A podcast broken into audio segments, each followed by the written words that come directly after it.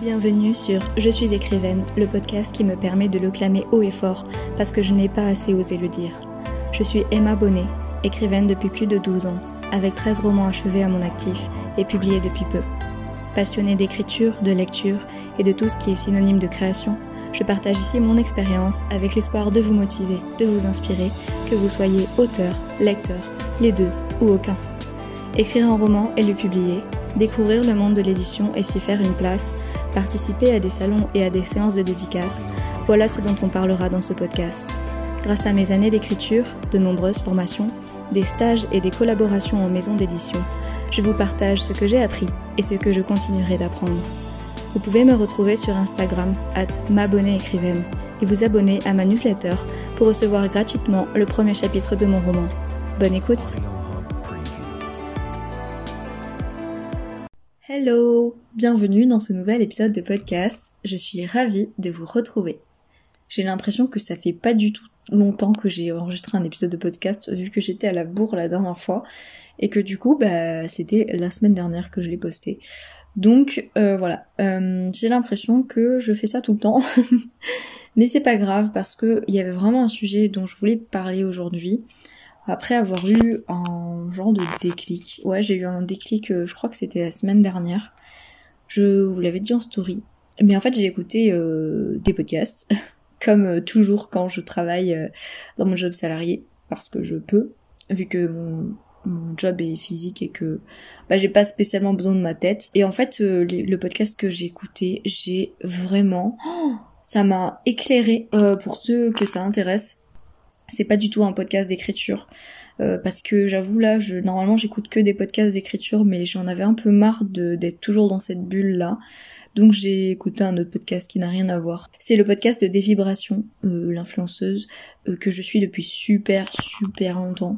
Et en fait, c'est vrai que là, depuis au moins un an, j'avais pas vraiment trop suivi ce qu'elle faisait. Et j'ai vu qu'elle avait repris ses épisodes de podcast alors qu'elle avait arrêté et euh, j'aimais beaucoup beaucoup. Et en fait c'est euh, son podcast euh, Sunshine Radio que qui m'a qui m'a assez bouleversée. Enfin vraiment il y a eu trois ou quatre épisodes là où je me suis qui m'ont ouvert les yeux en fait. J'étais en mode waouh, elle lit dans ma tête cette meuf, c'est incroyable. Donc bref. et il y a eu autre chose aussi, c'est que deux autrices autour de moi qui m'ont fait part de leurs doutes, de gros doutes qu'elles ont eu et euh... désolée pour les motos, j'habite toujours à côté du périph, mais j'ai fait mon préavis, donc bientôt je vais déménager. Je ne sais pas encore où, c'est pas grave. Ça m'a rappelé du coup les gros doutes que j'ai eu euh, le vendredi du coup des Imaginales, vraiment ça n'allait pas du tout dans ma tête, c'était horrible. Donc en fait voilà, j'ai j'ai compris pourquoi bah, ce vendredi-là je m'étais sentie si mal, pourquoi j'ai tant de blocages d'écriture depuis septembre. Je, vraiment, je suis tout le temps en blocage d'écriture, c'est relou, vraiment relou, j'en peux plus.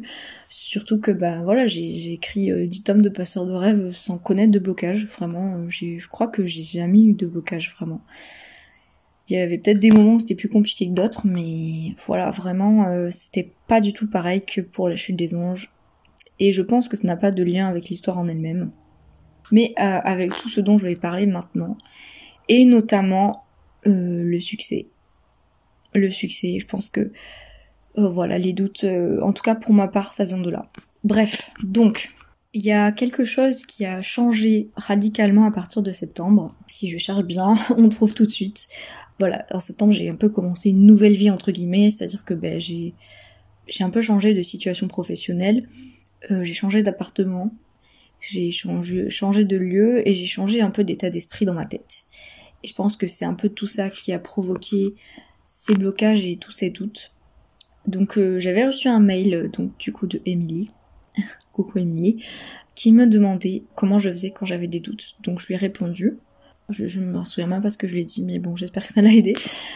Ce, ce, gros changement que j'ai eu en septembre, en fait j'ai eu plusieurs changements euh, environnementaux, mais ils ont provoquer un changement dans ma tête. Et je crois que c'est ce changement dans ma tête en fait qui qui a tout bouleversé et qui m'a fait euh, m'a provoqué ben, un épuisement, des blocages d'écriture, euh, énormément de fatigue, tout ça. À partir de septembre, euh, du coup j'étais plus étudiante j'ai pris un job salarié et dans ma tête, vraiment à partir du 2 septembre quand j'ai commencé mon job, c'était le moment de passer aux choses sérieuses. Donc là, je me suis dit, ça y est, tu te jettes dans le grand bain. Et ben en fait, moi j'ai sauté. J'ai sauté de la falaise. c'était vraiment ça dans ma tête. J'ai sauté de la, de la falaise. Et si je voulais pas euh, percuter le sol, bah il fallait que j'apprenne à voler. Mais tout de suite. Parce que bah j'avais quoi? Combien de temps ça dure une chute libre? Je ne sais pas, mais quelques secondes selon la hauteur. et donc j'avais quelques secondes euh, pour apprendre à voler euh, sans m'écraser par terre. C'est-à-dire que j'ai pas pris de parachute, quoi. Bon, euh, en gros, cette image, c'est juste pour dire que dans ma tête, tout a switché ce 2 septembre et c'était censé changer tout, tout, le reste de ma vie. Alors non, je suis pas mélodramatique, mais un petit peu quand même. en fait, je me suis, je suis partie du principe que comme je prenais un job salarié qui était alimentaire, donc qui me permettrait, en, en faisant peu d'heures de ce travail pour vivre, euh, qui me permettait d'avoir du temps pour être à fond dans mes projets. Ça voulait dire que comme je me laissais une chance pour mes projets, il fallait que je sois absolument à fond dedans, que je fasse tout, tout, tout, tout à fond et surtout que j'aille vite. Il fallait que j'aille tellement vite parce que, ben, comme je l'ai dit, il fallait que j'apprenne à voler avant de m'écraser par terre. Mais pour moi, en fait, j'allais m'écraser par terre très vite. Et genre, euh, c'est dans ma tête limite je me laissais un an en fait. Je sais pas comment dire je, l'ai jamais explicité mais peut-être que dans ma tête c'était ça. C'était il fallait que vraiment je suis partie mais en courant. Genre vraiment à fond à fond les ballons. Je bah, je me suis littéralement jetée dans le vide. Bah je me suis épuisée dès, les premiers mètres quoi. Euh, voilà. C'est pour moi c'était tout ou rien. C'est-à-dire c'est même si je le disais pas comme ça, même si j'avais conscience que euh, il fallait du temps, qu'une carrière ça se construit sur la durée, tout ça, pour moi c'était je prends ce job pendant environ un an. Et si ça marche pas, si ça... Et en fait, pendant ces un an, il faut que j'avance suffisamment dans mes objectifs pour que dans un an, en fait, je puisse le quitter. Alors, euh, je, je savais rationnellement que c'était pas possible, hein. Mais je pense qu'une partie de moi le croyait quand même. Et donc, dans ces un an, euh, je devais avoir tout accompli, voilà, et je devais être capable de me suffire euh, à moi-même avec mes projets, enfin de vivre avec mes projets, ce qui est pas possible au stade où j'en étais parce que même si ben, j'avais avancé, ça, ça se fait pas du jour au lendemain, c'est pas possible. Donc voilà, je m'en étais pas vraiment rendu compte. Et ce qui a switché dans ma tête à ce moment-là, c'est que comme j'avais ce job salarié qui me permettait de faire euh, ma passion à côté, donc en gros, en moi, j'ai, en fait, dans ma tête, j'étais en auto-entrepreneur entre guillemets, et salarié. Mais les deux sont indissociables. Et ça voulait dire que, à partir de, septembre, ma passion est devenue mon travail. Mais à 100%. C'est-à-dire que l'année dernière, euh, j'avais certes mon service civique et je savais qu'il durait que 8 mois et que, et que voilà, euh, c'est, il y avait un moment où il faudrait que je fasse quelque chose derrière. C'était pas tout à fait, le changement n'avait pas tout à fait opéré. Alors que là, oui.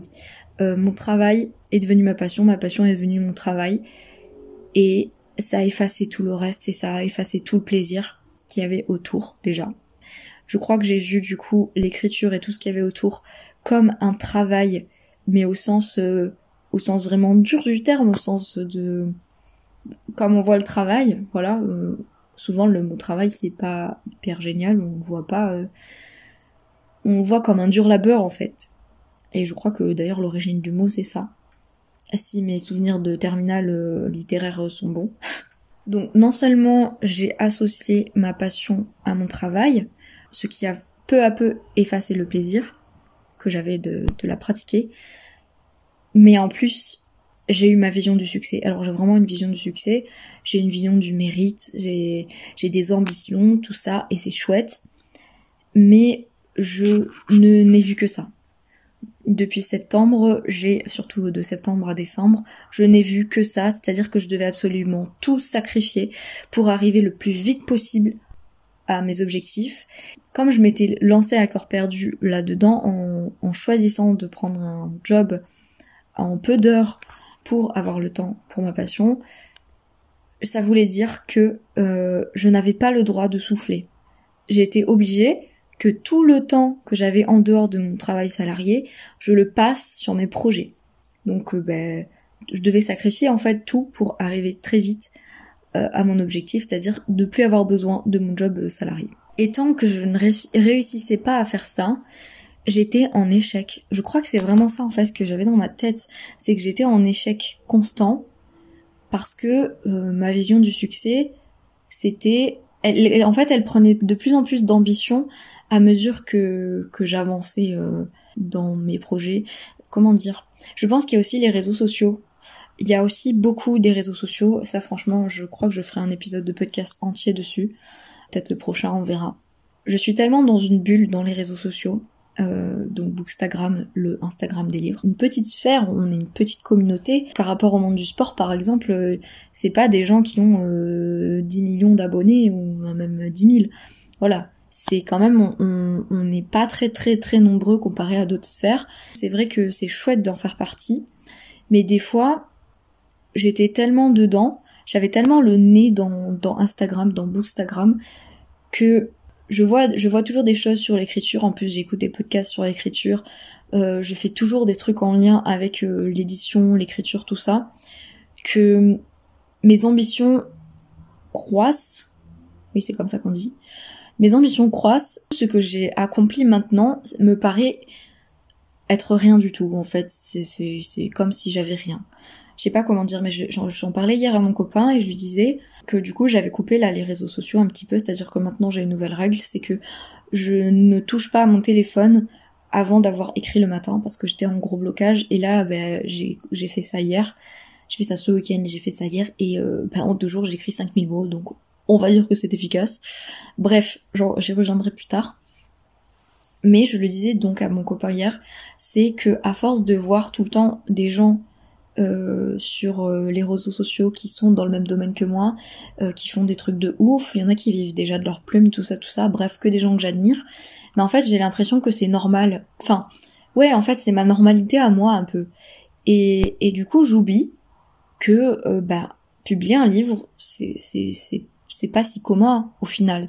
C'est pas si facile que ce que je pourrais penser. Et pour moi, c'est vraiment en mode, oh, genre, c'est devenu tellement banal en fait que euh, mon livre ait été accepté dans une maison d'édition. Euh, en plus, c'est une petite maison d'édition, donc j'avais tendance aussi euh, en ce moment à, à le à, rabaisser en fait ce, cet accomplissement parce que c'est une petite maison d'édition. Moi, ça veut pas dire qu'ils sont qu'ils sont pas moins sélectifs. Vraiment, de voir tous ces gens là qui qui avaient accompli plus entre guillemets, plus de livres publiés, euh, dans des plus grandes maisons d'édition, moi j'étais en mode bah franchement moi ce que je fais c'est carrément de la merde. Genre je suis personne et ça s'est un petit peu accentué. Je pense que c'est ça que j'ai ressenti quand j'étais aux Imaginales le vendredi au moment où je vendais pas, ou très peu. Enfin heureusement que le soir du coup j'ai reçu beaucoup d'amour de la, promo de l'ICAR de tous mes collègues qui m'ont rappelé que bah, j'avais un stand et que c'était pas si commun parce que aucun des autres ne l'avait encore. Je sais très bien que ça leur arrivera aussi. On n'est pas tous au même moment de notre carrière et puis il y en a qui ont déjà publié en maison d'édition avant moi. Bref, ils m'ont rappelé que le fait d'avoir un stand, bah, c'était pas si commun et c'était génial.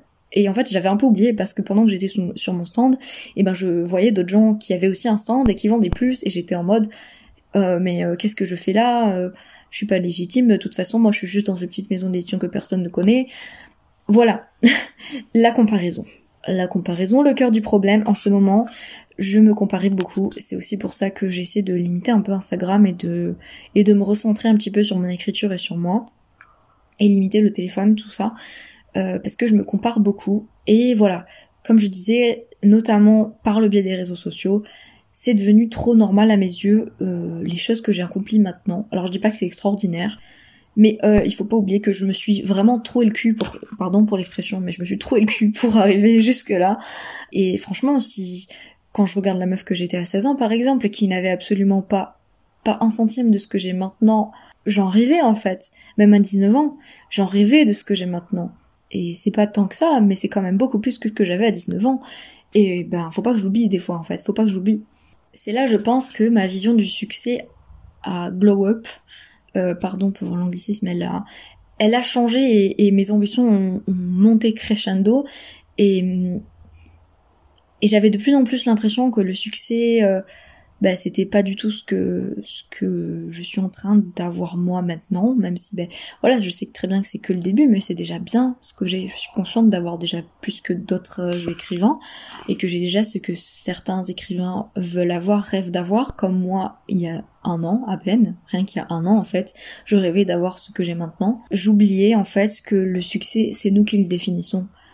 Et ben moi de base le succès que j'avais défini était plus simple que ça. Il a changé au cours de ces derniers mois et, la vie dont je, dont je rêve, l'ambition que j'ai pour euh, ma carrière professionnelle, euh, je dis ça comme si c'était un truc de ouf, mais bon, euh, sur, sur ma vie professionnelle, en fait, ce que je vise a vraiment changé de niveau. Hein. Franchement, ça a glow up, pardon pour le mot. quel est le mot? Je ne sais plus parler ça a pris une proportion, des proportions beaucoup plus, plus importantes, alors que de base, je tiens à le rappeler, de base, je voulais juste avoir assez de temps pour écrire. Et c'est vrai que même quand j'ai pris euh, mon job du coup salarié, j'avais conscience que, bah, par exemple, j'aimerais bien vivre de ma plume, mais je, sais très bien que ça, met beaucoup de temps. Et quand j'ai pris ce job, ben, je me suis dit que en fait ça me convenait d'avoir un job salarié parce que mine de rien, il me stabilise et il me retire, il retire de la pression parce que du coup la pression n'est plus sur ma passion. Euh, je, vais travailler et j'ai de l'argent, un salaire euh, stable. Ben je sais que voilà, il suffit juste que je fasse mes heures et bah il y a pas de raison que je les fasse pas quoi. Je suis un peu obligée d'y aller. Mais voilà, je l'ai fait et derrière j'ai de quoi me payer mon loyer, remplir mon frigo. Bon, en dehors euh, du cas exceptionnel du fait que ma coloc s'est barrée et que je suis dans la merde depuis, mais ça va s'arranger vu que j'ai fait mon préavis et je m'en vais. Mais ça, ça suffisait parce que du coup, la pression de savoir euh, comment remplir mon frigo, elle, elle, elle reposait plus sur ma passion. Et c'est vrai qu'au début, j'en avais conscience et je l'ai peu à peu perdu de vue en me focalisant tellement sur mes objectifs que j'étais ben, la tête dans le guidon. Et j'ai oublié que il y a vraiment quelque chose de chouette quand même à avoir un job salarié à côté. Et j'ai plus aussi hâte qu'il y a quelques mois de ne plus l'avoir. Alors si je l'ai plus, ça veut dire que je peux euh, m'en passer, donc c'est chouette, ça veut dire que j'ai que voilà, j'ai fait quelque chose de mes livres, tout ça. Mais il n'empêche que ce que j'idéalise, j'idéalisais un peu en fait le fait de vivre de sa plume parce que on oublie quand même qu'il y a le côté euh, instabilité financière qui met du coup de la pression sur sa passion et c'est pas forcément facile à gérer. Et maintenant, euh, maintenant je n'ai pas encore ça pour le moment, et je devrais profiter, je pense, parce que peut-être que ben, quand je vivrai de ma plume, je me dirai oh là là, euh, c'est vrai que euh, quand j'avais mon job salarié, ben je, je me rendais pas compte que quand même c'est chouette d'avoir un truc stable qui permet ben d'être un peu plus chill en fait sur ces projets à côté. Que en fait il y a pas le feu il y a pas le feu au lac je suis pas obligée de me grouiller et, de sauter de la falaise. Enfin je peux prendre un parachute et prendre mon temps pour descendre voilà c'est je m'en rends un peu plus compte maintenant que je remets en question un peu cette vision du succès qui a changé et qui a pris une tournure que j'avais pas pas anticipée. Donc j'aimerais redéfinir euh, mon succès à moi.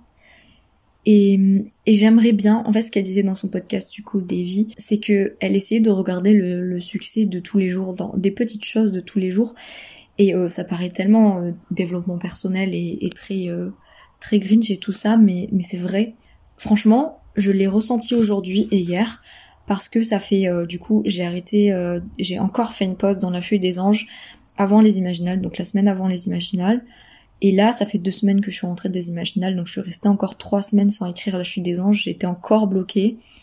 Et ça fait deux semaines que je, me lamente enfin je me tape en fait je me frappe intérieurement je me maudis parce que j'arrive pas à reprendre. Et c'est un miracle. Hier, j'ai réussi à reprendre. J'ai mis mon téléphone de côté et je, me suis concentrée dessus. Et j'ai essayé de reconnecter avec ma passion en elle-même, à, juste retrouver mon amour pour l'écriture, à, retrouver ce plaisir juste d'écrire. Et je pense qu'en fait, depuis septembre, avec la chute des anges, j'ai commencé la chute des anges en ayant en tête que je voulais le publier et en faire la saga la plus réussie euh, de mes écrits. Euh, je voulais euh, qu'il y ait un succès dessus en fait. Je voulais j'avais beaucoup, j'ai encore beaucoup d'ambition pour euh, cette saga, pour cette trilogie. Les retours de bêta lecture euh, m'ont conforté dans le fait que bah, il y a vraiment de l'espoir pour ce, cette trilogie et que je pense qu'elle peut vraiment trouver un bon lectorat et peut-être avoir son petit succès, voir son gros succès, je n'en sais rien, je l'espère. C'est-à-dire que j'ai abordé l'écriture avec avec cet objectif-là, cette ambition très très très très très haute pour la chute des anges. Et donc en fait je pouvais pas l'aborder aussi sereinement que Passeur de rêve, parce que Passeur de rêve, pendant longtemps je n'ai pas du tout songé à le publier, et je l'ai tout et je l'ai écrit pour le plaisir, mais vraiment que pour le plaisir. J'ai jamais eu de pression comme ça de je vais en faire quelque chose. C'est ça la différence je pense entre Passeur de rêve et la chute des anges, c'est pas que j'en aime un plus que l'autre, c'est juste le, le, le poids que je leur mettais, l'importance que je leur donnais c'était pas la même. Il y en a un, c'était pour me sentir bien, c'était parce que j'en avais besoin. Et l'autre, la chute des anges, je voulais absolument que ce soit parfait dès le premier jet. Je voulais absolument que ce soit la saga euh, qui me révèle un petit peu, je sais pas comment dire, mais vous avez compris, euh, c'était euh, censé être la saga qui allait lancer ma carrière en fait, voilà. Même si c'est Passeur de rêve qui est publié là, le tome 1, c'est la chute des anges à mes yeux qui, en tout cas jusqu'à récemment, qui devait lancer ma carrière. Donc ça veut dire que c'est la trilogie que je devais écrire non seulement vite, parce que je tous les tomes de Passeur de rêve, je les écris super vite. Enfin, super vite, oui. Euh, quand on regarde sur les, quelques années, je les écris assez vite. Mais je me suis jamais... En fait, c'était pas conscient. Je me suis jamais donné de deadline. Euh, je me suis jamais précipité dessus exprès volontairement. Euh, c'est juste bah, que ça allait vite euh, parce que bah, c'était comme ça que j'écrivais naturellement. Et puis je faisais des pauses de un mois ou plus des fois entre les tomes. Mais là, la chute des anges, j'avais tout calculé, tout planifié, tout millimétré. J'avais prévu que en 2022 j'écrive quatre livres. Euh, alors on est à la moitié de 2022 et j'ai pas encore fini le deuxième, donc je sais ça va être possible. Mais de base, voilà, c'était ce que j'avais prévu. Et du coup, j'avais tellement tout planifié, tout anticipé, tout, tout robotisé. J'ai tout robotisé. Donc tout ce que je devais faire, toutes mes tâches, toutes mes échéances, je me suis mis des deadlines partout. Je fonctionnais un petit peu en deadline avec Passeur de rêve, mais histoire d'évaluer. Et bah des fois je dépassais, des fois je faisais avant, mais en fait ça n'avait pas d'importance. Vraiment, c'était juste pour moi, pour le plaisir d'avoir terminé avant, voilà. Alors que là, pour la chute des anges, j'ai mis tellement d'enjeux derrière, en fait, que euh, il était impossible que j'aborde cette écriture en étant à 100% euh, euh, sereine, détendue et en harmonie avec mon livre, en harmonie avec moi-même, juste dans le plaisir d'écrire. J'étais toujours dans la productivité, dans la productivité, la productivité, la productivité. Et je pense que c'est ça qui a provoqué mes blocages, mon manque de motivation, mon manque d'envie. J'ai voilà, il y avait des moments où c'était vraiment compliqué et ben quand même, mine de rien, la chute des anges tome 2, je l'ai commencé en début février et on est début juin. Alors là, euh, normalement, je devrais avoir terminé, parce qu'il me reste juste 4 chapitres à écrire. Ou 5. 5 chapitres à écrire. Enfin, 4 chapitres et un épilogue, je crois. Donc je pense terminer la semaine prochaine. Au max dans, dans deux semaines. Euh, et je pense que là je vais ça va aller. De base quand même je m'étais mis euh, jusqu'à début début mai pardon. Donc j'ai un mois de retard sur ce que j'avais prévu, sachant que j'ai fait deux fois une pause de un mois et trois semaines. Donc bon, c'est pas top, mais j'essaie de pas le vivre mal. Vraiment j'essaie de pas vivre mal.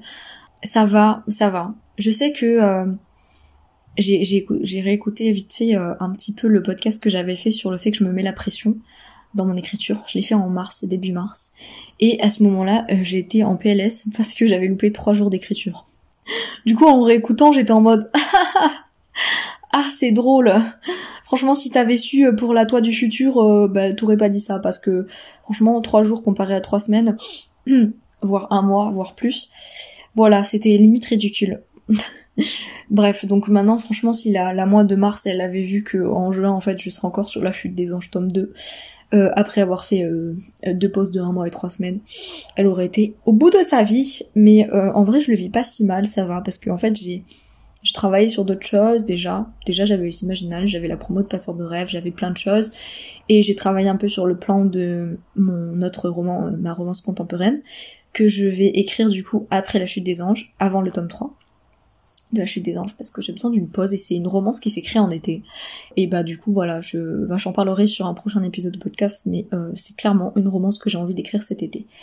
Bref, euh, donc j'ai fait d'autres choses et puis même en fait je me suis reposée, j'avais besoin, j'avais plein de trucs dans ma vie, j'avais ces problèmes de logement qui, me oh là là qui me bouffaient une énergie pas possible. J'ai eu mon épuisement, mon arrêt maladie pendant un mois. Donc bon j'ai des excuses en vrai, c'est juste que c'est juste que moi euh, quand je prévois des trucs, quand je planifie tout, quand j'orchestre tout, je millimètre tout. Et ben en fait j'oublie que je suis pas un robot, voilà. Que j'essaie de faire, je vais essayer de faire pour cette deuxième moitié de 2022 du coup euh, c'est de renouer avec juste le plaisir d'écrire et euh, de rechanger ma vision du succès dont je parlais. Et je pense que beaucoup de mes doutes viennent de là. Franchement, mes doutes que j'ai eu vendredi, euh, le vendredi des Imaginales, ça venait de là. Ça venait de, ça venait du fait que voilà, je, je suis jamais assez, je fais jamais assez. mes ambitions sont telles que, bah, que au stade où j'en suis maintenant, j'ai l'impression de ne rien valoir des fois, hein, pas tout le temps heureusement, et c'est ridicule. Et j'avais aussi cette idée que si je n'avance pas sur la chute des anges, si je ne, si je n'écris pas des mots, ce que je fais est inutile, parce que ce n'est pas productif. Voilà, si je n'écris pas des mots que je peux rentrer euh, dans le compteur de mots du site du NaNoWriMo, je, ce que je fais est inutile. Euh, si je n'écris pas pour la chute des anges, c'est inutile. Bref, cette notion de productivité qui me, qui me gave, en fait, j'en ai marre de, de toujours être attaché à la productivité et je vais vraiment, vraiment essayer aussi de m'en détacher plus. Donc là, la mission, euh, c'est de terminer la chute des anges dans les deux prochaines semaines, ou trois, voire trois, mais de façon chill. Tranquillement, j'ai euh, j'ai pris, en fait, j'ai cherché quand j'écrivais, pas à écrire le plus vite possible, le plus grand nombre de mots possible, mais juste à prendre du plaisir euh, du processus en lui-même à retrouver juste le plaisir d'écrire et d'être euh, dans mon imagination parce que ça ça manquait beaucoup euh, d'imaginer mon histoire et d'être dans la dans l'univers de la chute des anges. Et en plus j'adore ce que j'écris vraiment j'adore. Euh, je dis pas que c'est parfait et qu'il n'y a pas 3000 choses à, à retoucher dans les phrases la formulation tout ça. Mais dans les événements eux-mêmes dans mes personnages que j'aime d'amour j'adore je me sens bien je les aime et il me manquait et j'avais besoin, en fait, j'ai besoin de reconnecter à ça. Et d'ailleurs, tout à l'heure, je me suis trompée quand j'ai dit euh, que on était à la moitié de l'année et que j'étais au deuxième roman qui n'était pas fini. En fait, non. non, je ne suis qu'au premier roman de cette année, en fait, parce que La Chute des Anges tome 1, je l'écris en 2021. Euh, je l'écris entre euh, septembre et novembre. Donc, euh, donc, du coup, il compte pas. En fait, je l'avais compté parce que j'ai fait la correction en janvier. Mais en fait, de premier jet, premier et eh ben, j'ai écrit que euh, La chute des anges tome 2. Donc euh, si j'écris euh, que deux romans cette année ou trois, ben ce sera très bien. je crois que faut que je sois plus utile avec moi-même. Et je pense que le fait d'avoir pris conscience de tout ça, ça me permettra d'y faire un peu plus attention. J'étais très très très très envahie de doutes cette année, donc on en vient à ces doutes. Mais justement, comme j'avais tout fait reposer sur mes ambitions, que ma passion était devenue mon travail et que j'avais l'impression de devoir aller très vite et de voilà qu'il y avait urgence et que il fallait que je quitte vite mon job salarié alors qu'en soi il me convient euh, pour avoir euh, ce dont j'avais toujours rêvé. Du coup ça me ça me, au lieu de me motiver, ça me tirait un peu en arrière parce que j'avais que des doutes. C'était en fait comme si j'avais pas d'autre choix que de réussir parce qu'en fait euh, j'ai toujours eu peur de me retrouver sans rien. Je sais pas. Alors qu'en fait ça va, je, suis bien entourée en plus donc je serai jamais sans rien. Mais les doutes me tiraient en arrière et à partir du moment où je me où je me demandais est-ce que je vais réussir, il y a vraiment aucune chance que j'y arrive, c'est super dur. Et ben du coup euh, ça faisait tout peser sur mon écriture et et ben des fois j'étais en mode ben à quoi bon en fait? À quoi bon? Et j'avais oublié pourquoi, en fait. Ça revient à ce que je dis souvent par rapport au pourquoi. J'en avais fait une publication sur Instagram. C'est que sans pourquoi, euh, moi j'avance pas. Et mon pourquoi, il a changé un petit peu. Et celui que j'avais cette année me convenait pas. C'est pas celui qui me faisait avancer. Donc il faut que je redéfinisse mon pourquoi. Donc c'est ce que je suis en train de faire en ce moment. Et je viens de retrouver le mail que euh, j'avais envoyé à Emily du coup pour lui dire par rapport aux au doutes. Donc euh, je vais regarder un petit peu ce que j'ai écrit dedans. Je lui disais en fait que même après 14 romans écrits, j'ai toujours des doutes. Pas sur le fait que je suis écrivaine, parce que c'est ce que je suis à l'intérieur de moi, euh, que je l'ai toujours été et que je serai toujours. Mais j'ai des doutes sur d'autres choses. Est-ce que je vais réussir à me faire connaître? Est-ce que je vais réussir à gagner de l'argent pour pouvoir en vivre et donc consacrer tout mon temps à ça, etc. Et ça ne m'était jamais arrivé euh, avant avec Passeur de rêve puisque c'était pas encore mon projet. Justement, euh, quand j'ai créé Passeur de rêve, quand j'étais au lycée, j'avais l'intention de ne pas vivre de l'écriture à cause justement de tout, ce, tout ça, le fait de mettre de la pression sur sa passion, et ça m'était jamais arrivé donc avant la, chute des anges. Et c'est c'est pour ça, je pense, du coup, que je, je galère un petit peu à terminer. J'ai même j'ai même douté du fait que je réussirais à terminer ma trilogie. Alors que j'ai jamais douté de continuer à Passeur de rêve, en fait. Quand j'ai commencé Passeur de rêve, j'avais pas dans l'idée de faire euh, six tomes, puis ensuite quatre autres tomes sur une saison 2. Je, de base, c'était un tome, puis trois. Ah voilà, j'en avais parlé dans un épisode de podcast, mais en plus c'était c'était petit à petit, donc jamais je me, jamais à 15 ans je me suis dit, ah, je vais écrire 10 tomes et je les finirai à 21 ans. Non. Mais il n'empêche que je n'ai jamais douté de terminer cette saga, alors que pour la chute des anges, ça m'est arrivé. Et, et là, ouais, j'étais un peu à plat, je galérais à poursuivre avec des choses qui, qui étaient dans ma vie, et ce qui se passe dans notre vie autour, ben, ça influe forcément sur euh, notre écriture, dans le bon ou dans le mauvais sens. Mais les doutes, c'est normal, il faut juste qu'ils ne nous détruisent pas, qu'ils ne nous tirent pas en arrière. C'est comme une phrase que j'aimais beaucoup dans, je crois que c'est dans Elana, je sais plus, dans les livres de Pierre Bottero. C'est euh, le doute est une, alors je sais plus exactement les, mots exacts, mais c'est euh, euh, que les doutes c'est une bonne chose. Il faut juste vérifier est-ce qu'ils nous poussent en avant et pas qu'ils nous freinent. Et c'est ça. Et parfois il faut souffler. Donc du coup, c'est ce que je disais à Émilie, c'est que même si j'écris depuis que j'ai 11 ans, c'est toujours par période et c'est jamais linéaire j'ai besoin de faire des pauses et j'écris jamais tous les jours de l'année. Je, parfois je passe un ou deux mois sans écrire parce que on a besoin aussi de vide dans sa vie pour faire venir la créativité. C'est aussi dans le vide qu'on est créatif. Donc euh, donc voilà, je disais de pas se mettre la pression et de suivre son chemin, que c'était lent et progressif et qu'il fallait pas se précipiter. Euh, donc il faut s'écouter et, et, voilà, se, se reconnecter à son écriture et à soi.